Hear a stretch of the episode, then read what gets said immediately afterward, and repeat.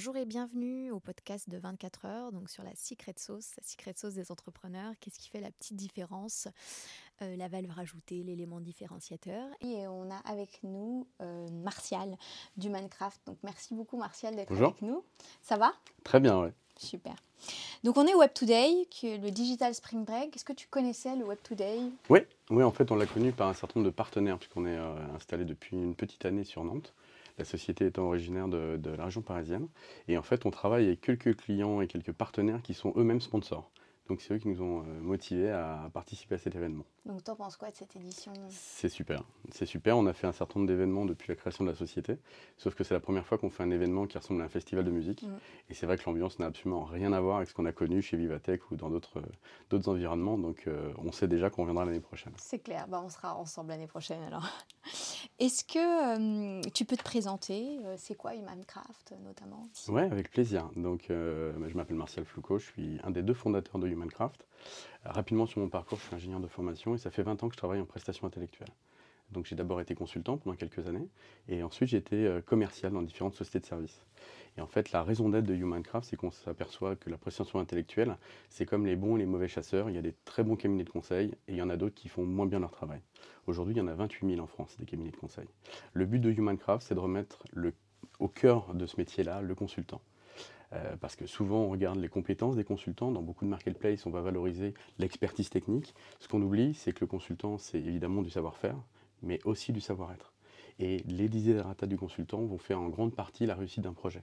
Donc nous, ce qu'on veut, quand on propose de valoriser un de nos partenaires qui lui-même salarie des consultants, ce qu'on veut, c'est prendre en considération toute cette salle chimie qui est le savoir-faire, le savoir-être et les envies du collaborateur auprès d'un client qui nous mandate pour trouver la bonne expertise parler aussi de s'adapter à la culture de l'entreprise. C'est ce que tu entends par savoir-être aussi. Exactement. En fait, lorsqu'il y a une recherche d'expertise, souvent on va faire un mix entre un CV et finalement des buzzwords. Sauf que ce qu'on oublie, c'est que le savoir-faire, c'est 20% d'un projet. 80%, ça va être une capacité pour la personne de s'adapter à une culture d'entreprise, s'adapter à des gens qui sont là depuis plus longtemps que lui, de s'adapter à finalement des, euh, une passion. Euh, envoyer un consultant euh, travailler dans la banque, alors lui qui rêve de travailler dans l'alimentaire, ça n'a absolument pas de sens. Donc le but de Humancraft, c'est de réunir finalement euh, les envies, de valoriser les compétences et le savoir-être d'un consultant et de mixer tout ça pour permettre à un client final de trouver la meilleure expertise avec surtout la volonté et la capacité d'intégrer ses équipes dans les meilleures de la meilleure manière possible. Et on n'a pas parlé de ça, mais ça, a été créé quand? Il y a cinq ans. Vous êtes relativement jeune. Oui, on est très jeune. Ouais. D'accord. Et tu es chef de tribu, toi, alors C'est quoi un chef de tribu? C'est la personne qui euh, anime tout, euh, euh, toute cette équipe de passionnés, qui est aujourd'hui composée de quatre équipes. La première qu'on appelle l'Alliance Partenaire, donc c'est des gens qui vont justement faire l'acquisition des partenaires. Chez nous, la particularité, c'est d'être un club privé finalement de cabinet de conseil. Et pour pouvoir être un club privé, bah, c'est comme dans, un, dans une boîte de nuit ou dans un club, il y a une sélection à l'entrée. Donc cette équipe est là pour s'assurer que les cabinets qui vont souhaiter intégrer notre panel ont le bon mindset, ont la bonne manière de voir le monde du service, ont une manière de suivre leurs collaborateurs, les faire grandir, d'une manière qui correspond à notre, à notre ADN. Parce que vous sélectionnez aussi bien les cabinets que les profils de consultants. Exactement, on fait les deux. En fait, il y a aujourd'hui beaucoup de marketplaces qui existent sur le marché de prestations intellectuelles, des gens qui valorisent souvent les freelances. Euh, je ne vais pas les citer, mais on en connaît tous. Moi, j'appelle ça des annuaires. C'est-à-dire que ce sont des, endroits dans lesquels n'importe qui peut s'inscrire pour dire je suis le meilleur consultant dans tel ou tel domaine. Le problème, c'est que personne ne vérifie que celui qui se dit euh, chirurgien cardiaque est effectivement un chirurgien cardiaque. Chaque personne qui nous est proposée, soit freelance, qui se propose tout seul, soit un salarié qui nous est proposé par l'intermédiaire de son cabinet, va être validé, euh, qualifié et certifié par nos soins. On n'est pas là pour juger des compétences d'un individu, on est simplement là pour s'assurer que la mission, le projet qu'on va lui proposer va correspondre à son savoir-faire, mais également à son niveau d'exigence. Il n'y a rien de pire qu'un consultant qui euh, est proposé sur une mission et qui est très très loin de la target, de l'exigence du client. Mmh. L'entretien en général se passe mal, c'est comme dans un entretien d'embauche, c'est assez compliqué. Et en fait, la comparaison qu'on donne à notre activité, c'est la différence entre Mythique et une agence matrimoniale. Mythique, c'est un outil dans lequel il y a deux personnes qui vont essayer de se rencontrer, partant du principe que les gens vont être honnêtes. L'agence matrimoniale, il y a quelqu'un entre les deux parties qui va rencontrer les deux parties et qui va pouvoir dire des deux côtés vous allez pouvoir vous rencontrer. Je ne vous promets pas que vous allez vous marier. Par contre, la seule chose que je vous assure, c'est que si vous allez dîner ensemble, vous n'allez pas perdre votre temps, vous allez passer un bon moment. Le rôle de Humancraft aujourd'hui sur le marché de la prestation intellectuelle, c'est exactement ça. On assure qu'il n'y ait pas d'erreur de casting. Après, il y a toujours l'humain qui va jouer son rôle, mais en tout cas, on assure à nos clients de ne pas perdre du temps à trier des CV toute la journée, à devoir rencontrer 20 personnes en entretien pour trouver la bonne ressource, le bon expert. Et évidemment, de l'autre côté, on permet à des petites sociétés de services qui sont nos partenaires, et j'insiste sur le, rôle des PME et des TPE en France, de pouvoir avoir accès à des grands comptes sans, qui, euh, bah, évidemment, il est très difficile de trouver l'expertise, puisque cette expertise est plutôt dans les petits cabinets, mais surtout, sans nous, il est très difficile pour ces petits cabinets d'être visibles de ces grands comptes. Comment vous débrouillez pour justement valider ces compétences de consultant euh, Alors on le fait sur deux axes. D'abord sur le savoir-faire, donc on a industrialisé tout un tas de tests. Globalement, on, arrive à traiter tous les types de métiers, mais encore une fois, j'insiste, on n'est pas là pour juger. On est simplement là pour dire que si un consultant se dit expert dans un domaine, il le soit vraiment.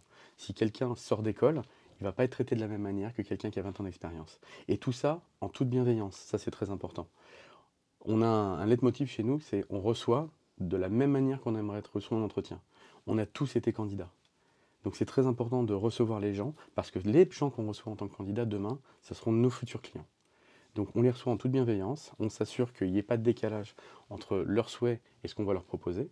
Et sur le savoir-être, puisque évidemment c'est un, des éléments, on, a breveté une grille de lecture qui nous permet de faire un portrait robot. Il n'y a pas de psychologie, c'est que du bon sens. Il y a tout l'aspect évidemment visuel, non verbal, la manière dont le consultant va s'adapter, est-ce qu'il est communicant, pas communicant, est-ce qu'il aime travailler en équipe ou pas travailler en équipe. Notre rôle, c'est simplement de nous adapter à ses souhaits et de nous dire, voilà, dans la liste des clients avec lesquels on travaille, ce consultant va être dans, un environnement tout à fait pertinent, à cet endroit, à cet endroit. Et après, c'est toujours au consultant de choisir la mission qui correspond le plus. Mais l'avantage de ce modèle, qui prend en compte finalement le savoir-faire et le savoir-être, c'est qu'aujourd'hui, on a un taux de rating, de taux de transformation de 75%. C'est-à-dire que sur 4 mandats pour lesquels on présente quelqu'un, il y en a 3 qui restent sur place. Et ce qui nous permet aujourd'hui quasiment d'avoir 100% de taux de transformation en termes d'appel entrant des clients, parce que c'est du bouche-oreille. D'accord. Et ce matching, justement, vous faites, vous avez une IA ou c'est un processus humain? En fait, euh, ça c'est très important le, nous, on part du principe que euh, l'informatique, ça doit rester un outil. Donc, on a totalement digitalisé notre métier. En revanche, l'humain est très important chez nous. De la même manière que j'ai parlé de l'équipe d'Alliance qui est là pour capter et faire l'animation de nos partenaires, on a une équipe qu'on appelle Talent Matching Maker qui est uniquement là pour qualifier toute la journée les profils en fonction de la volonté de ses collaborateurs d'avoir accès à telle ou telle mission, et évidemment en prenant la grille de lecture du client. Et ce qui est intéressant chez nous, c'est que quand on fait une proposition de valeur à un client, on lui propose le dossier de compétences, mais auquel on va rajouter les tests techniques, auquel on va rajouter le compte-rendu d'entretien, et en plus de ça, 100% des entretiens qui sont réalisés en qualification chez HumanCraft sont captés en vidéo. C'est-à-dire qu'à chaque fois qu'on propose une expertise à un client, il reçoit également le lien de la vidéo, durant la vidéo durant laquelle on va poser les questions du client.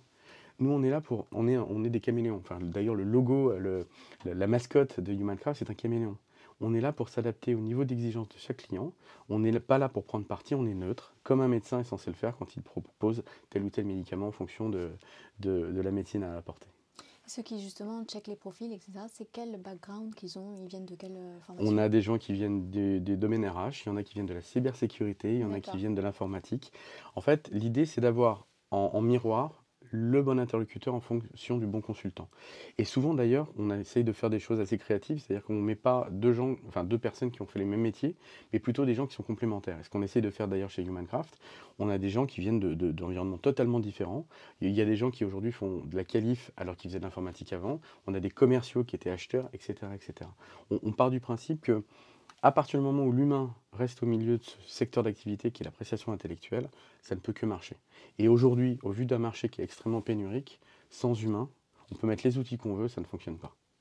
Quand tu dis que le marché est pénurique, qu'est-ce que tu veux dire? C'est-à-dire qu'aujourd'hui, il y a un ingénieur pour 10, 15, 20 missions. Aujourd'hui, on est dans un monde sur lequel, si le consultant n'est pas valorisé, n'y a pas possibilité de, le faire venir. Aujourd'hui, un ingénieur ou d'ailleurs une personne sortant d'école de commerce, euh, le, sujet du salaire n'est plus un sujet. Aujourd'hui, on est dans un marché qui est euh, full employable. Aujourd'hui, le vrai sujet, c'est la reconnaissance. On a quelques exemples de gros gros cabinets de conseil. Euh, il y en a un en particulier qui s'appelle Capgemini, hein, pour ne pas le citer, qui vient d'avoir une histoire assez intéressante. L'année dernière, ils ont perdu 25% de turnover de leurs salariés. 25% sur 250 000 personnes, ça fait quand même un nombre important. Non pas parce que Capgemini travaille mal, mais parce qu'aujourd'hui les ingénieurs ont besoin de reconnaissance et d'avoir un sens à leur travail. Et un ingénieur préfère être le numéro 15 d'un nouveau cabinet qui se monte que d'être le numéro 225, 226 000, etc. etc. Donc le but, c'est simplement de remettre du bon sens dans ce marché de la prestation et de ne pas oublier une chose, c'est que c'est l'ingénieur qui fait la différence et c'est pas que le commerce. Est-ce que depuis 5 ans, euh, du coup, vous êtes créé, tu as déjà vu des, différences, des évolutions, à la fois dans les besoins des entreprises, sur les profils aussi euh, des consultants, sur la demande? Alors j'ai vu euh, beaucoup d'évolutions. Il y en a une en particulier, c'est la vidéo par exemple, dont je t'ai parlé tout à l'heure. S'il y a deux ans avant le Covid, on avait expliqué à un client qu'on allait enregistrer une présentation chez lui où il allait être capté pendant une heure et demie, où il allait donner ses tips, ses questions, etc. Si on avait demandé il y a deux ans à un ingénieur de passer devant une caméra pour passer un entretien de qualification, les gens euh, auraient tous ri, voire même seraient partis en courant. Ça, c'est quand même le seul effet Covid positif qu'on ait pu avoir. C'est qu'effectivement, aujourd'hui, les gens savent qu'il y a des outils qui peuvent permettre de pallier justement à ce manque de physique dans les entreprises. Euh, il y a un deuxième, euh, il y a une deuxième, euh, un deuxième changement qu'on a, on a anticipé, qu'on a vu, c'est ce qu'on appelle le tout freelance. Depuis 5 ans, on nous rabâche les oreilles en disant que tout le monde veut passer freelance. nous, ça fait 6 ans qu'on ne croit pas à ça, pour plein de raisons. La première, c'est qu'on estime que le freelancing, c'est pas une fin en soi. Le freelancing, pour nous, avec mon associé Bertrand, c'est une partie, c'est une étape de la carrière professionnelle. Euh, de la même manière qu'aujourd'hui, il y a des gens qui font des études d'informatique et qui finissent bouchers, qui finissent artisans, qui finissent à planter des, carottes. C'est génial. Les gens aujourd'hui ont besoin de trouver un sens à leur vie.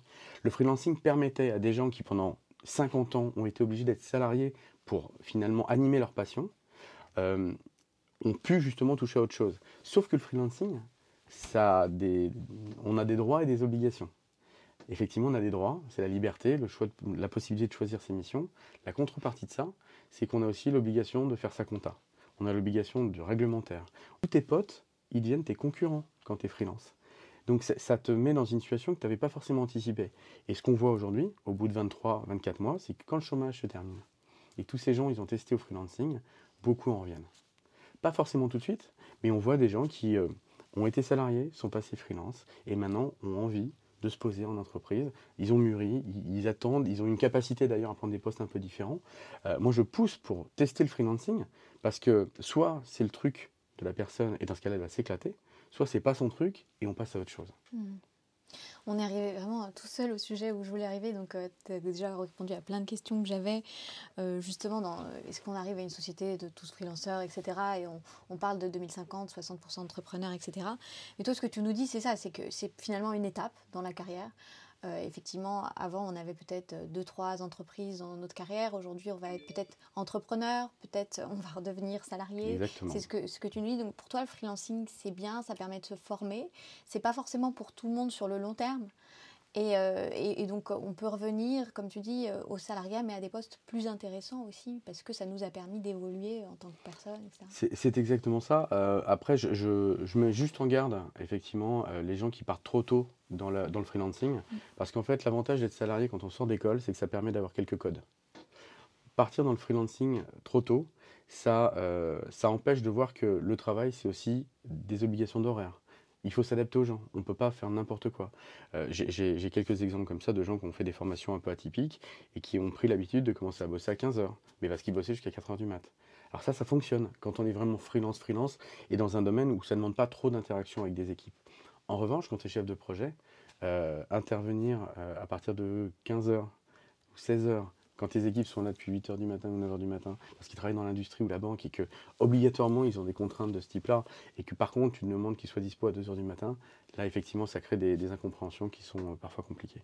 Donc oui, oui, le freelancing avec grand plaisir, mais en mettant en garde contre plein de problématiques que souvent les sociétés qui poussent les gens à faire du freelancing ne proposent pas, ne valorisent pas et n'osent pas afficher pour des raisons euh, pas forcément très saines. Est-ce que si on est freelance par exemple, c'est facile de rejoindre du Minecraft, de faire partie, comment on peut s'y prendre? Il y a juste un formulaire et à partir du moment où on s'est assuré de ça, on va vouloir savoir qui tu es et tout ce que tu vas apporter. En fait, les compétences techniques ou fonctionnelles, nous on part du principe que ça s'apprend. Le savoir-être, c'est quelque chose que tu vas acquérir grâce à l'éducation de tes parents et à tout ton parcours professionnel et personnel. Donc, on part du principe que quelqu'un qui a une bonne perso, qui a des codes, qui a plein de choses, il peut manquer de compétences. Ça, on va pouvoir lui apporter. Inversement, quelqu'un qui est un cadre dans son domaine d'activité, qui ne sait pas dire merci, qui ne sait pas dire bonjour ou au revoir, c'est quelqu'un qui aura beaucoup de mal à travailler avec Humancraft. Donc, euh, on est encore une fois sans jugement, mais on veut s'assurer, puisqu'on garantit, on qualifie et surtout on tamponne chaque prestation qui, va euh, démarrer chez un de nos clients, que les gens qui interviennent sous la bannière de Humancraft, même si elles portent la casquette de leur employeur ou du nom du, freelance, correspondent à une certaine ADN et à un certain nombre de valeurs qu'on essaye de porter euh, toute la journée sur ce marché de la prestation. Pardon, tu peux répéter peut-être les secteurs sur lesquels vous intervenez? On travaille sur tous les secteurs d'activité au niveau métier. Et en revanche, je travaille principalement dans le digital et sur quelques métiers de, on va dire, de maîtrise d'ouvrage, comme la banque, la finance et l'assurance. Mais sinon, sur tous les métiers du digital, qui sont le développement, la production, le DevOps, la cybersécurité, le mobile, l'UX euh, design, euh, et bon, j'en oublie plein, mais euh, globalement, on brasse à peu près tous les métiers du digital. En tant que cabinet conseil aussi, comment on peut du coup euh, rejoindre? candidater. Il y a deux possibilités. Soit c'est nous qui faisons l'acquisition en région ou encore en région parisienne, mais principalement aujourd'hui, l'idée c'est de se déployer en région, parce que ce que j'ai pas dit, c'est que nous sommes donc à Nantes, nous sommes en région parisienne, nous sommes à Lille, nous sommes à Bordeaux, à Marseille et à Lyon. Donc le but c'est de créer vraiment un écosystème de sociétés ayant les mêmes valeurs et ayant justement l'envie de se développer, soit en, remplissant un formulaire et de la même manière qu'on le fait avec un indépendant, on va rencontrer les dirigeants de la société de service. On va euh, essayer de comprendre comment il fonctionne, quelle est l'offre de valeur qu'elle propose cette société sur le marché, pour quelles raisons ces entrepreneurs ont monté cette société, de quelle manière ils font grandir leurs collaborateurs, de quels sont leurs axes de développement, comment ils font pour attirer les ressources? Et à partir du moment où on, identifie que l'alchimie correspond euh, à, notre, à notre manière de fonctionner, ils rentrent en papou chez nous, ça dure trois mois, c'est comme une période d'essai. À partir du là, ils n'ont accès à aucun appel d'offres. Mais durant cette période, on va qualifier régulièrement leurs collaborateurs. Mm. Et dès qu'on s'est rendu compte que ce qu'ils nous ont expliqué est les réalités, et la réalité, pardon, on va leur ouvrir l'ensemble de nos clients, l'ensemble des appels d'offres, et tout en continuant notre qualification euh, auprès de, nos clients euh, sur leurs collaborateurs, ils vont pouvoir développer leur activité. Et c'est très important d'insister, ils ne sont pas en sous-traitance. Notre but, c'est vraiment de mettre en lumière chaque individu et chaque société auprès du client. Donc c'est vraiment de la mise en relation, nous sommes un tiers de confiance. On est un guichet unique qui permet à un client finalement de s'assurer de pouvoir travailler avec des petits cabinets sans le risque évidemment qu'on connaît, juridique, euh, politique, administratif, etc. Ok, c'est clair. Donc du coup, pour vous retrouver, euh, c'est quoi? C'est LinkedIn euh? C'est LinkedIn, c'est Facebook, c'est humancraft.eu, notre site internet. Et puis, euh, si c'est en physique, jusqu'à demain soir sur l'événement Web Today. Sinon, ça sera l'année prochaine. Et pour ceux qui sont à Lille, nous sommes sur le DevFest la semaine prochaine, vendredi prochain, donc le 10 juin. Ok, top. Merci beaucoup, Martial. Avec grand plaisir, merci à toi.